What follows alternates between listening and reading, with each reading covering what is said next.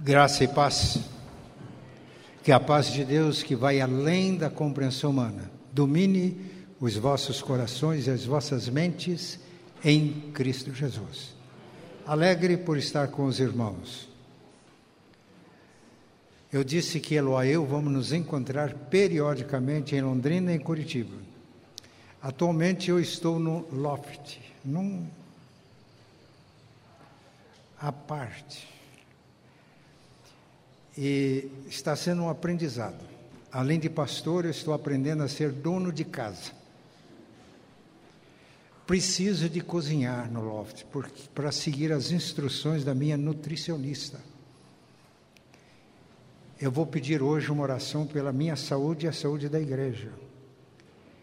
Mas eu tenho pedido também a Deus que Ele me ilumine tudo o que eu posso fazer para ter uma boa saúde. Eloy e eu consultamos uma nutricionista, membro da nossa igreja em Londrina, e eu fiquei surpreso. Ela investiu uma tarde toda conosco, fazendo todo tipo de exame com aparelhos, depois pediu exames de laboratório para verificar quais são as nossas carências e como devemos nos alimentar.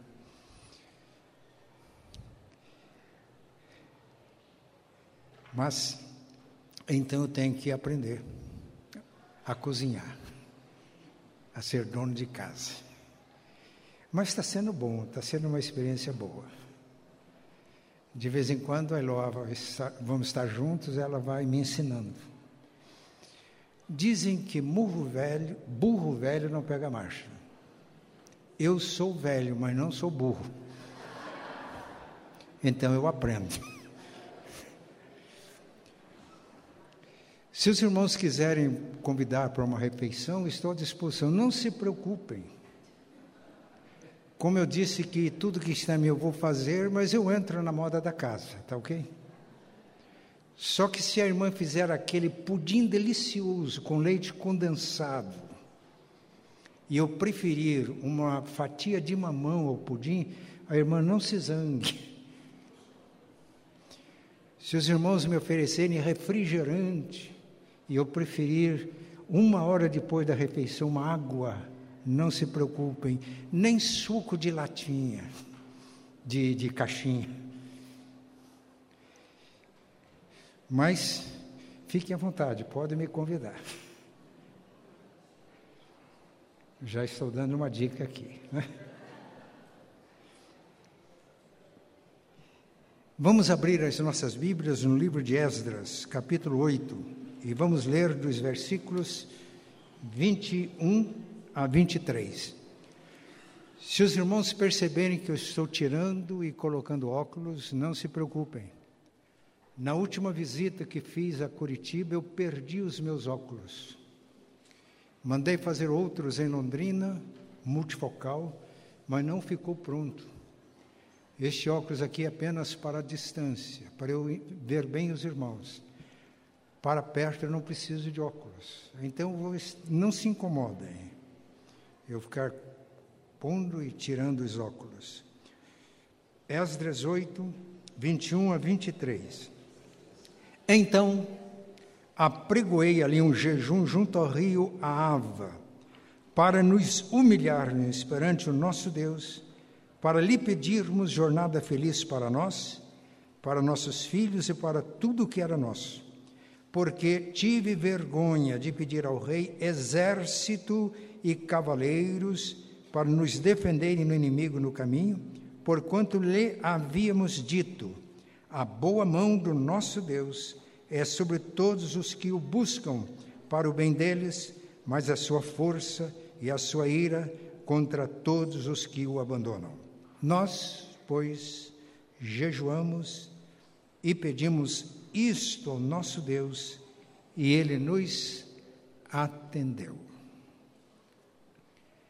Nós, nos contatos com a pastora Priscila, que até 31 de dezembro foi a pastora titular da igreja, acertando detalhes, eu disse para ela, Priscila, Deus colocou no meu coração uma mensagem para o dia 5, baseado em Esdras 8, 21 a 23, e o tema por uma jornada feliz.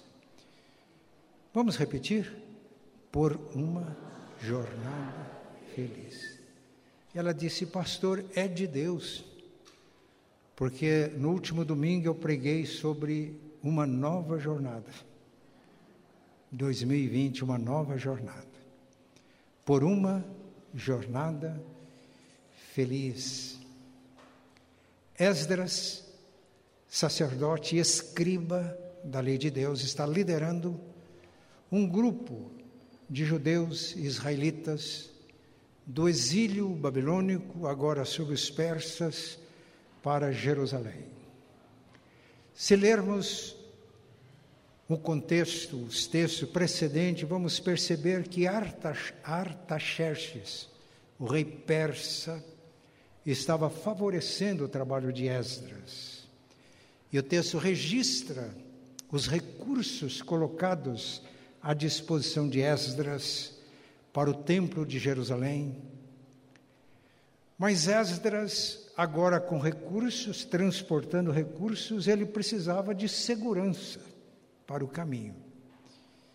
Porque ali estava um grupo de cativos, de exilados. E ele percebeu que não tinha condições de enfrentar os inimigos na jornada. Tanto ladrões, salteadores, quanto pessoas que não queriam a restauração e povos que não queriam a restauração de Israel. Ele dizia: Eu fiquei com vergonha de pedir ao rei exército e cavaleiros para nos protegerem na caminhada. O que é que Esdras fez? Ele apregoou um jejum junto ao rio Ava. Ele disse para nos humilharmos perante o nosso Deus e pedirmos uma jornada feliz para nós, para os nossos filhos, para tudo que é nosso. E Deus atendeu a nossa oração. Há uma outra versão que me tocou quando eu li há muitos anos, que diz assim: E ele moveu-se pelas nossas orações. Oração e jejum por uma jornada feliz. Oração e jejum por uma jornada feliz. Vamos jejuar e orar, em primeiro lugar, para que Deus nos dê uma visão clara. Alguém já disse que quando a gente não sabe aonde queremos chegar, qualquer caminho serve. Mas quando nós sabemos onde queremos chegar, aí nós conhecemos o caminho, as estratégias para chegar lá. No Salmo 103, versículo 7, está escrito que Deus mostrou seus feitos, as suas realizações aos filhos de Israel, mas mostrou seus caminhos a Moisés.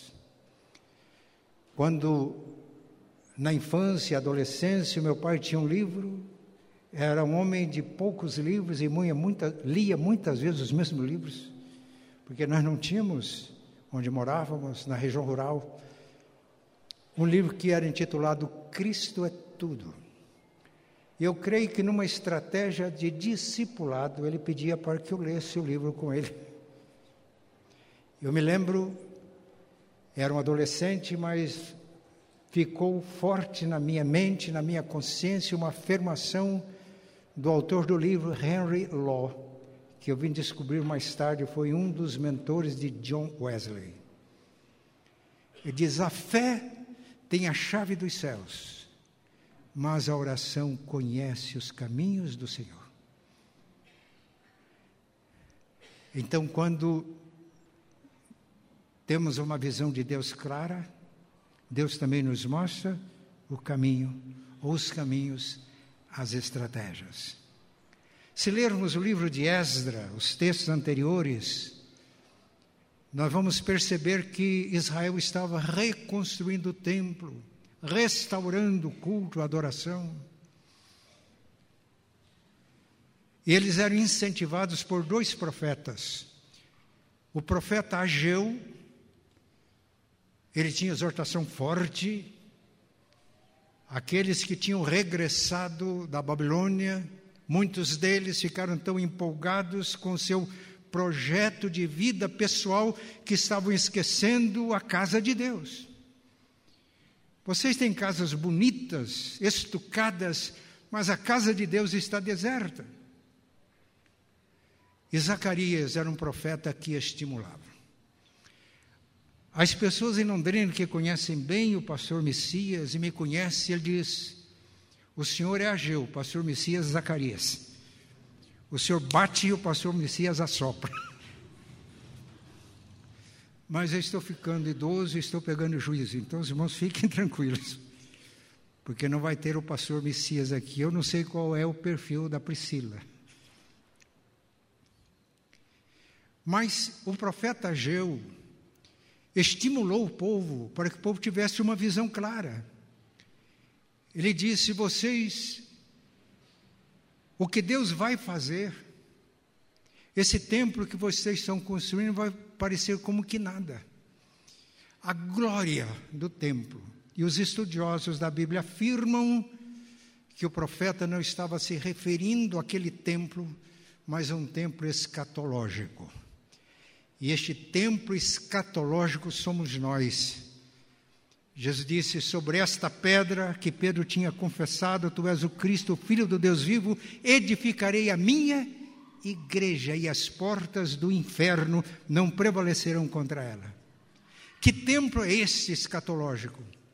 Primeira carta de Pedro, capítulo 2, versículo 4: Chegando-vos para ele, Cristo, a pedra que vive, pedra eleita, rejeitada sim pelos homens, mas para com Deus eleita e preciosa, também vós mesmos sois edificados casa espiritual, a fim de ser de sacerdócio santo, para oferecer de sacrifícios espirituais a Deus por intermédio de Jesus.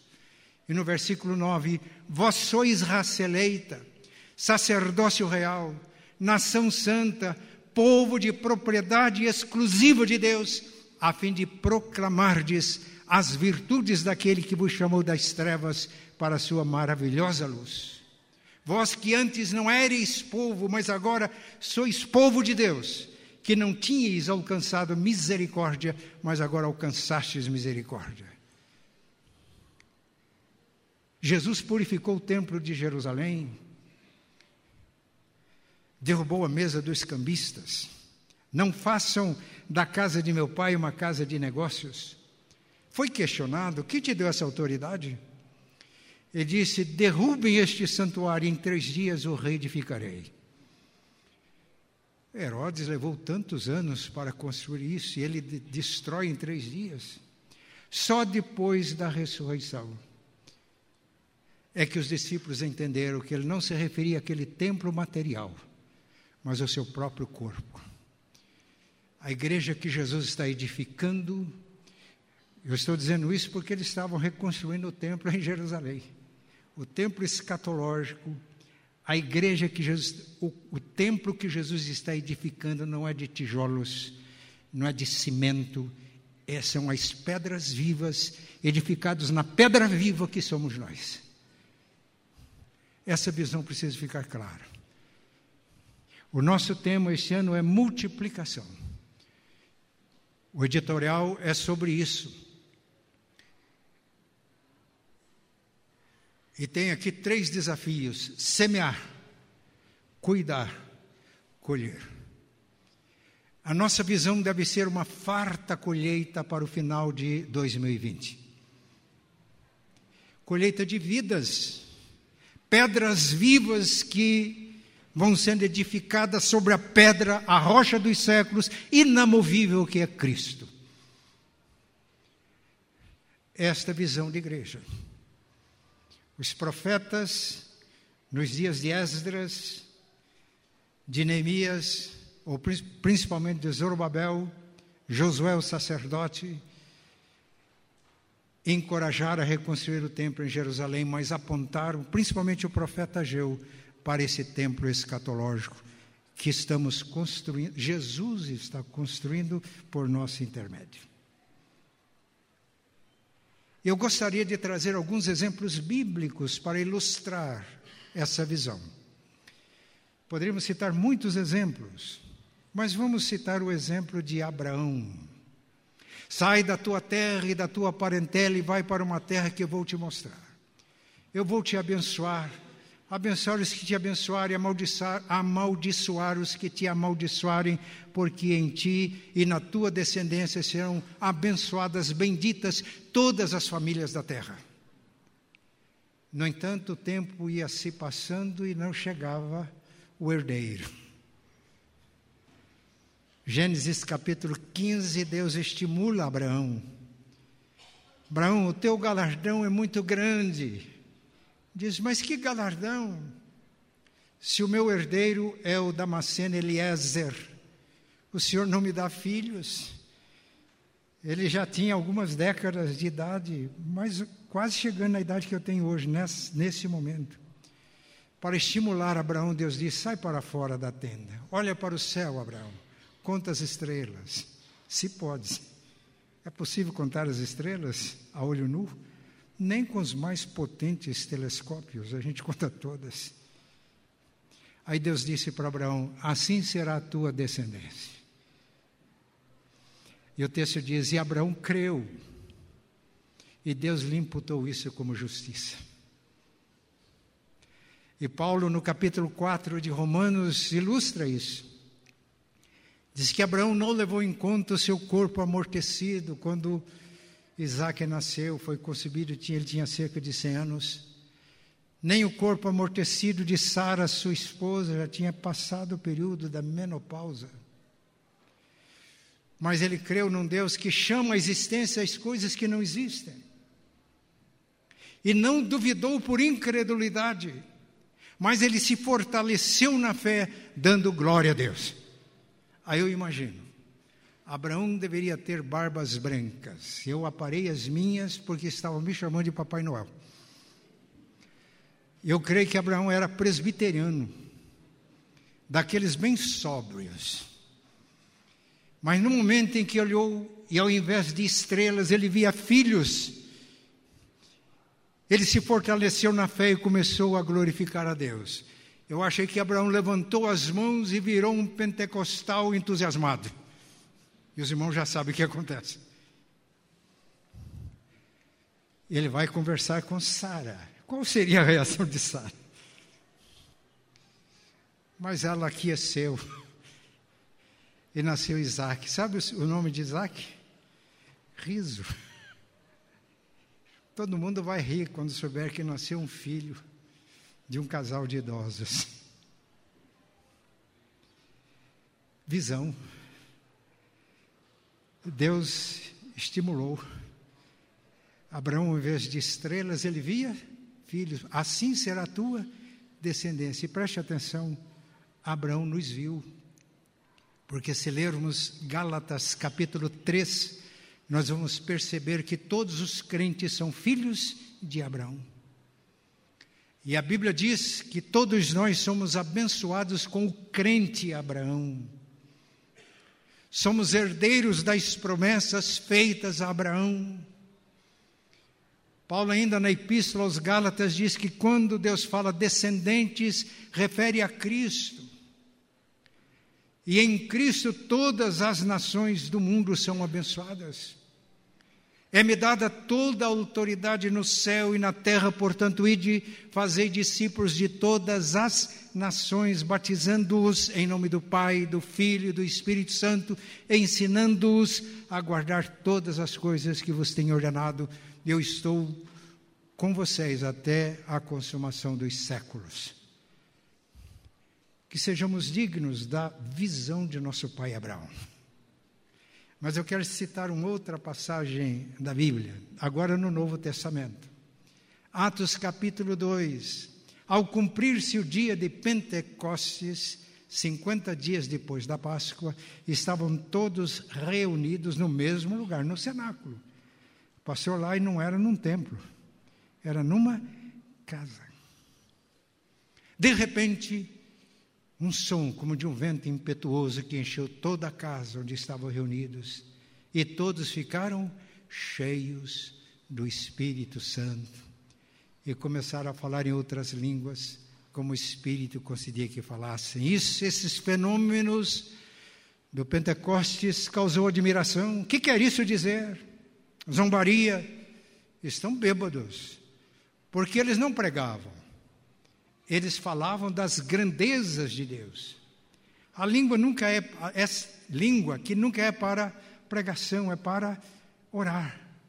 1 Coríntios 14, 2 diz: Quem profetiza fala às pessoas, quem ora fala a Deus. Eles entenderam que eles estavam falando das grandezas de Deus, estavam adorando, mas cheios do Espírito, eles estavam em êxtase, e aquilo causou uma comoção. Pedro levantou-se em nome dos apóstolos e disse: O que ocorre? O que está acontecendo? É o cumprimento da profecia de Joel. E acontecerá nos últimos dias, diz o Senhor, que derramarei do meu espírito sobre toda a carne Vossos filhos e vossas filhas profetizarão, vossos jovens terão visões e vossos velhos sonharão. Até sobre os servos e as servas derramarei do meu espírito e profetizarão. E como Pentecostes é o começo dos últimos dias, porque o profeta diz nos últimos dias, começaram os últimos dias no Pentecostes, nós estamos nessa fase. O Pentecoste é uma festa móvel, móvel, ela continua. Oração e jejum por uma igreja cheia do Espírito Santo. E quando a igreja está cheia do Espírito, os jovens têm visões. E apesar da juventude, pelo Espírito, tornam-se sábios, prudentes. Os velhos sonham e velho, quando sonha, é uma coisa séria, porque é como se tudo estivesse começando de novo. Foi assim com Caleb. 85 anos, diz, quando fomos espiar Josué, eu tinha 40, mais 40 anos de peregrinação e mais 5 anos de luta dura. Mas Moisés me prometeu este monte, e os gigantes ainda estavam no monte. Me dá a minha parte da herança e Deus vai me conceder a graça para tirar os gigantes do monte. Isto é visão de Deus. Velho, cheio do Espírito Santo, vamos orar, jejuar e orar, para que as crianças, jovens, adultos, velhos fiquem cheios do Espírito Santo. E quando a igreja está cheia do Espírito Santo, os jovens têm visões de Deus, os velhos sonham e aí não há conflito de gerações, não há conflito de interesses, a unidade no espírito, visão compartilhada, avanço no reino de Deus.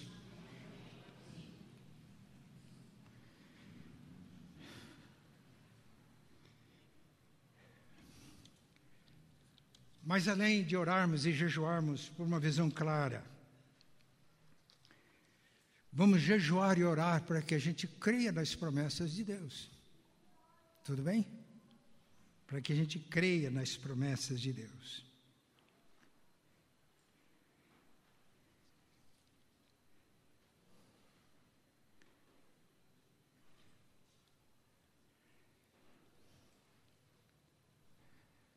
Os profetas que incentivavam Israel na reconstrução do templo, depois Jeremias nos muros, eles estavam firmados nas promessas de Deus. Os profetas do oitavo século tinham advertido Israel, povo eleito, contra a idolatria que nada mais é do que a infidelidade e adultério espiritual. E contra a injustiça nos relacionamentos. E esses profetas, Amós, Oséias, Miqueias, Isaías, já previam que o povo não se curaria do adultério espiritual, da infidelidade, nem das injustiças nos relacionamentos, e já previram a invasão da Síria primeiro, a invasão da Babilônia. O profeta Jeremias viveu na fase difícil e ele orou pedindo que Deus poupasse Israel e não destruísse Jerusalém e não destruísse o templo. Ele fez três orações. Na terceira oração, Deus disse para Jeremias: Eu não vou te atender. A disciplina do cativeiro é a disciplina de um pai amoroso. Eu não quero que meu povo se perca sendo adúlteros espirituais, infiéis ao seu Deus, injustos nos seus relacionamentos. Mas Jeremias também profetizou a restauração.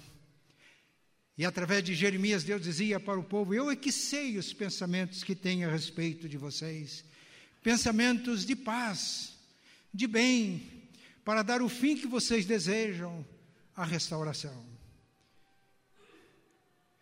Daniel, que vivia no palácio da Babilônia, entendeu pelos livros que a duração do cativeiro seria 70 anos, e parece que não estava acontecendo nada. E que oração linda ele faz no capítulo 9. Agora as profecias, as promessas estão se cumprindo. Não são muitos israelitas, são levas que voltam. Quando reconstruíram o templo, os mais antigos, quando viram o templo reconstruído, choravam em voz alta, porque não tinha a glória do primeiro templo. Mas aqueles israelitas foram motivados pela fé nas promessas de Deus. É por isso que nós estamos aqui hoje.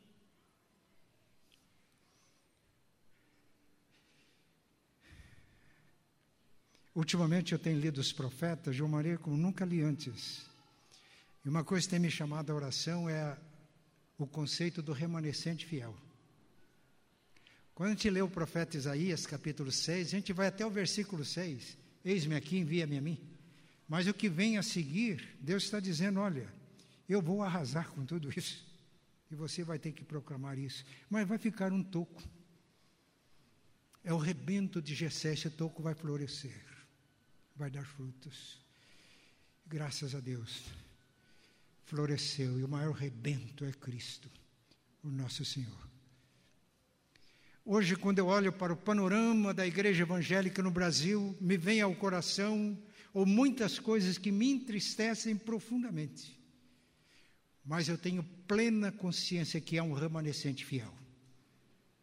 E a minha oração tem sido para que eu seja parte desse remanescente. A minha oração é para que Deus levante uma liderança que aglutine os remanescentes fiéis. Porque, ainda que seja um toco, isso brota, cresce, floresce e frutifica.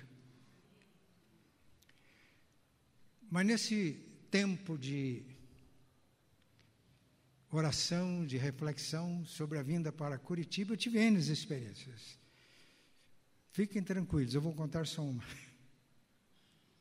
Era final de novembro e o Leandro, licenciado, ele é superintendente de uma área de células. Leandro se converteu não faz muito tempo numa célula. Na célula ele foi edificado, discipulado. Fez todos os cursos que a igreja, do nosso trilho de treinamento que a igreja oferece. Inclusive um curso de dois anos que prepara pessoas para serem pastores de área ou superintendentes. Já faz algum tempo que ele é superintendente de área com dedicação exclusiva, mesmo não sendo ordenado pastor. Com a facilidade do EAD, Educação à Distância, ele fez o curso da nossa igreja, cumprindo todas as exigências do, da nossa igreja, e se Deus quiser, vai ser ordenado em fevereiro deste ano. Eu tenho uma relação com Leandro, como com outros, como de Paulo com Timóteo. Diz, pastor, vamos fazer uma reunião da nossa área, uma confraternização, vamos consagrar novos líderes e supervisores de células e vamos orar pelo Senhor. O Senhor está nos deixando, né? E eu fui, que bênção. Pastor Rodolfo estava lá. E aí, um momento, o pastor Rodolfo falou: dois obreiros da equipe iam sair. Pastor Marcelo para uma obra missionária nos Estados Unidos e eu para Curitiba. E o pastor Rodolfo estava dizendo essas coisas para os irmãos antes de orar. Enquanto ele estava orando, a irmã Angélica, ela e o esposo, desde que começamos igreja em células, são líderes de células e comprometidos, empenhados. Estavam numa chácara. Ela estava olhando e viu uma árvore pequena mirrada, quase sem folhas, e disse que veio claro na mente dela: a nossa vida às vezes é assim. Ficamos mirrados, desfolhados. Mas ela virou. Bem na frente dela estava uma mangueira. Uma mangueira frondosa, cheia de folhas, carregadinha de mangas. Quando ela olhou para a mangueira, disse que ela ouviu com muita clareza: Mas Deus pode renovar e fazer com que as nossas vidas sejam como esta mangueira é, frondosa e cheia de frutos. Aí uma voz interior, e o pastor Rodolfo estava falando quando tudo isso aconteceu. Falou: compartilhe isso com o pastor Matias. Ela meio sem graça. Lá na igreja, muitos têm a impressão que eu sou um pastor muito sério. E aí ela se aproximou da Eloá e estava conversando com a Eloá e ia falar isso para Eloá. Mas ela disse: foi muito claro, é com ele. E ela me procurou e contou esta experiência. Bem, no dia 31 de dezembro, de manhã cedo eu estava fazendo a minha devocional. Foi um momento muito precioso, porque era 31 de dezembro, dando graças e orando por 2020. Terminado o momento devocional, peguei meu celular.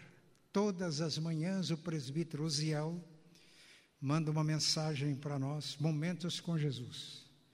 E eu leio todas as manhãs na devocional.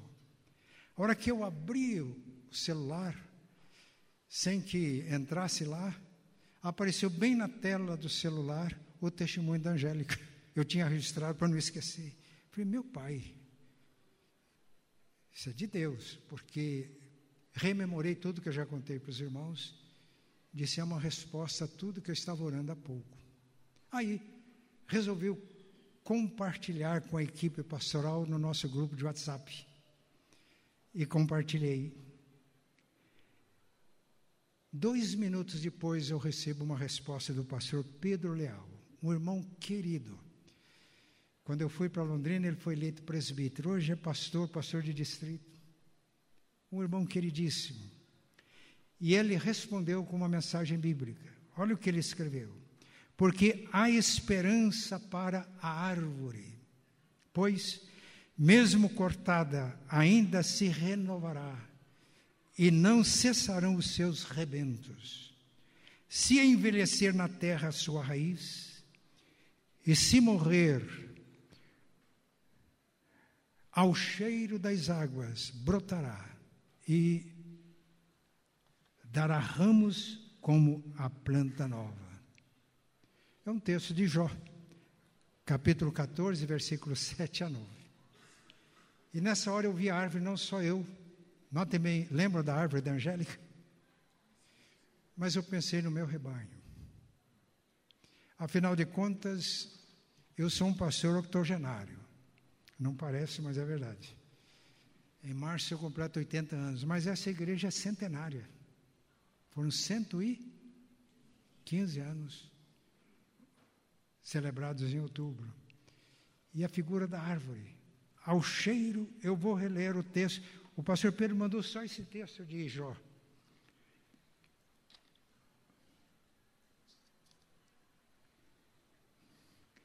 Porque há esperança para a árvore, pois, mesmo cortada, ainda se renovará. E não cessarão seus rebentos. Se envelhecer na terra a sua raiz, e no chão morrer o seu tronco, ao cheiro das águas brotará e dará ramos como a planta nova.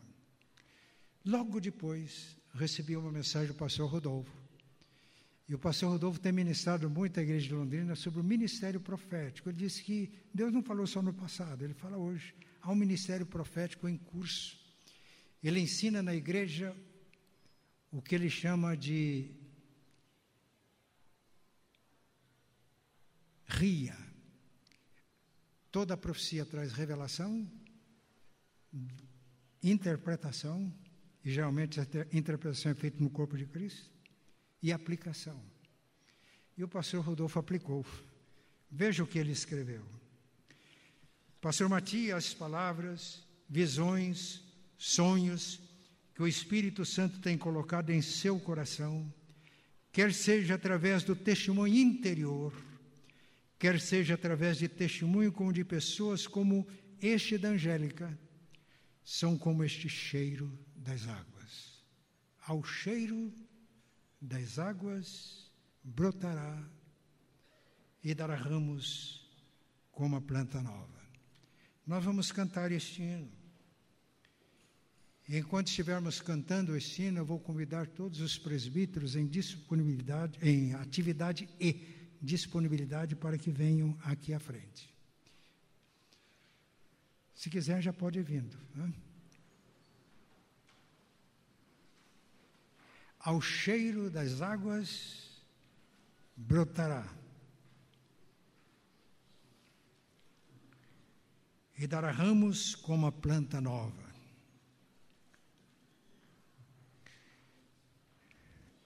Eu sou um facilitador do ministério de todos os irmãos. O ministério sagrado, como a gente fala assim na nossa igreja, não é ministério do pastor, é ministério da igreja, corpo de Cristo. Cada membro de Cristo é ungido para isso. 1 João 2,20 diz: E todos vós tendes a unção. Por isso, Pedro escreve, 1 Pedro 4,10: Servi uns aos outros, cada um, quem fica de fora? Cada um conforme o dom que recebeu, como bons despenseiros da multiforme graça de Deus os administradores da multiforme da graça que é suficiente para todas as necessidades da igreja, para a edificação da igreja, para que a igreja seja sal da terra e luz do mundo. Esta graça é suficiente. E somos administradores da graça. Não são o pastor e presbítero, cada crente. Nós facilitamos o ministério dos crentes. Por isso estou chamando os irmãos aqui. Mas eu quero chamar também o pastor Roberto Lai para estar conosco. Pastor Roberto Lai foi o homem que Deus usou para deixar para mim claro a visão de igreja em células. Eu era pastor dessa igreja e presidente do Supremo Conselho da nossa igreja. Pastor, Rod, pastor Alceu foi uma reunião, trouxe uma apostila, eu não fui, o Dr. Ralph Neighbor esteve aí. E eu falei, Alceu, você trouxe alguma coisa? Eu falei, eu trouxe uma apostila, pastor. E o que, que você achou? Oh, coisa importante, falar lá de uma águia que voa com duas asas, etc. Aí, quando eu li a apostila, eu já tinha lido o livro de Paul Young Show, já tinha tentado implantar grupos lá em Florianópolis, mas quando eu li algo novo para mim, igreja em células, células como estrutura de base, a vida e a missão da igreja fluindo das bases da igreja, aquilo me empolgou. Eu liguei para o Roberto. A agenda dele estava meio complicadinha a minha também. Eu falei, Roberto, você come, eu também. Então vamos nos encontrar num restaurante. E o papo foi tão estimulante que dali a pouco eles estavam fechando o restaurante. Dali ele foi falar num congresso da igreja, congresso de pastores da igreja. O pastor Messias estava lá, ele tinha a opção de ver, de assistir quatro seminários. Ele gostou na primeira vez e foi nos três. E o pastor foi convidado para ir para Londrina e compartilhou no encontro com o conselho. O conselho entendeu que era a resposta às orações que o conselho vinha fazendo, porque a igreja estava grande, tinha mais de mil membros. E o conselho estava preocupado como crescer de maneira sustentada, mantendo a comunhão e todos sendo assistidos. E resolveram iniciar um processo. E o pastor Messias me lançou um desafio vem para cá nos ajudar, você vai coordenar esse processo. Mas eu era pastor aqui, de junho a setembro, e isso eu não falava com ninguém, a não ser com minha esposa e com meu Deus, foi oração para discernir se era missão.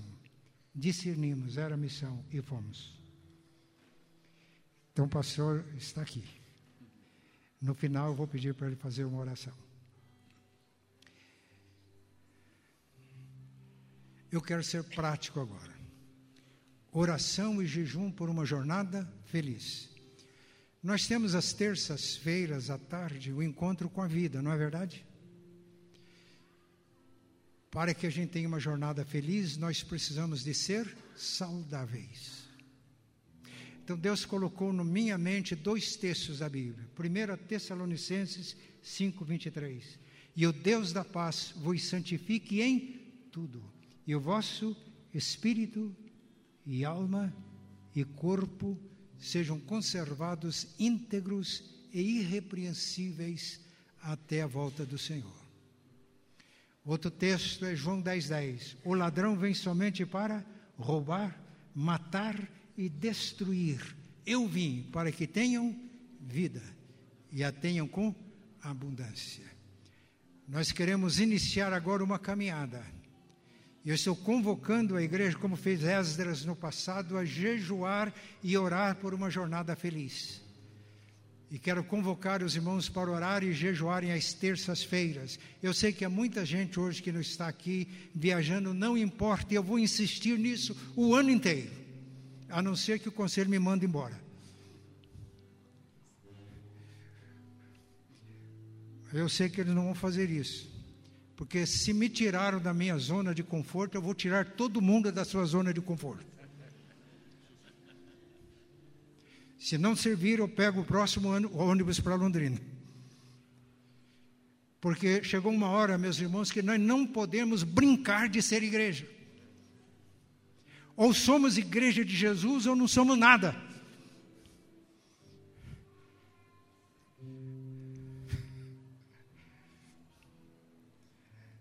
Os irmãos, alguns devem estar pensando, ele envelheceu, não criou juízo mas eu estou em perfeito juízo. Então estou conclamando. Eu não vou pedir que ninguém levante a mão. Eu não vou pedir que ninguém venha à frente. Que Deus fale ao seu coração. Como jejuar? Terça-feira, todas as terças-feiras, por uma vida saudável de nós e da igreja. Você pode jejuar o dia inteiro abstendo-se de comida, de bebida. Você pode jejuar como eu vou fazer. Vou jejuar até terminar aqui o encontro de terça-feira à tarde. Se quiserem acompanhar o pastor, vai ser assim. Ou você pode jejuar a primeira refeição. O importante, vamos nos humilhar na presença do nosso Deus e vamos pedir uma jornada feliz. O que é que vamos fazer hoje? Para que a igreja seja saudável, preciso de um pastor saudável. No espírito, na alma e no corpo. Então, eu vou pedir uma oração. Eu vou descer, vou me ajoelhar. E o presbítero Rodrigo, como vice-presidente do conselho, ele vai orar ou indicar um presbítero para orar por mim. E enquanto eu estiver orando, o presbítero Onésimo, que é o presbítero emérito da igreja, já foi providenciado aqui um óleo ele vai me ungir para a saúde. Unção na Bíblia para a saúde, não é assim? Marcos, Tiago, capítulo 5. Para que Deus me dê uma vida saudável e condições de superar os meus limites e limitações no exercício do ministério, porque Deus tem colocado em meu coração isso. Há uma missão aqui e Deus tem deixado claro: não deixe a missão inacabada. Viemos aqui com o propósito de cumprir cabalmente o ministério e a missão que Deus tem dado para nós aqui. Quanto tempo? Os irmãos não se assustem. Um ano, pode ser, dois anos. Para isso precisa de um pastor saudável. Então, um presbítero, o presbítero Nésio vai me ungir. O ano passado eu estava com três indicações de cirurgia. Não fiz nenhuma. Não se assustem. Profissionais da saúde estão me acompanhando e monitorando. Cheguei a fazer preparo para uma das cirurgias, até hoje não fiz. Mas preciso de uma vida saudável no espírito, na alma e no corpo. A segunda oração é para que Deus nos abençoe de tal maneira que sejamos em comunhão com o corpo de Cristo em Curitiba, no Brasil e no mundo. E para essa oração, eu convido o pastor Roberto Lai. Hoje ele tem um ministério que transcende os limites da sua igreja local. Eu quero que ele ore pela saúde do pastor, da igreja e que nós vamos para nós contribuirmos para a saúde do corpo de Cristo na nossa cidade e para a nossa comunhão no corpo de Cristo. Está claro? Repito, não vou pedir para que ninguém levante as mãos, não vou pedir para que ninguém venha à frente, mas a partir da caminhada eu vou me encontrando com estes irmãos que aceitam o desafio de orar e jejuar para que Deus nos dê uma visão clara. E tendo clareza na visão, clareza das estratégias para chegar lá. E que vamos caminhar crendo nas promessas de Deus. E crendo que ao cheiro das águas, a árvore brota. E ainda que morra a raiz no chão, renova e dá frutos novamente.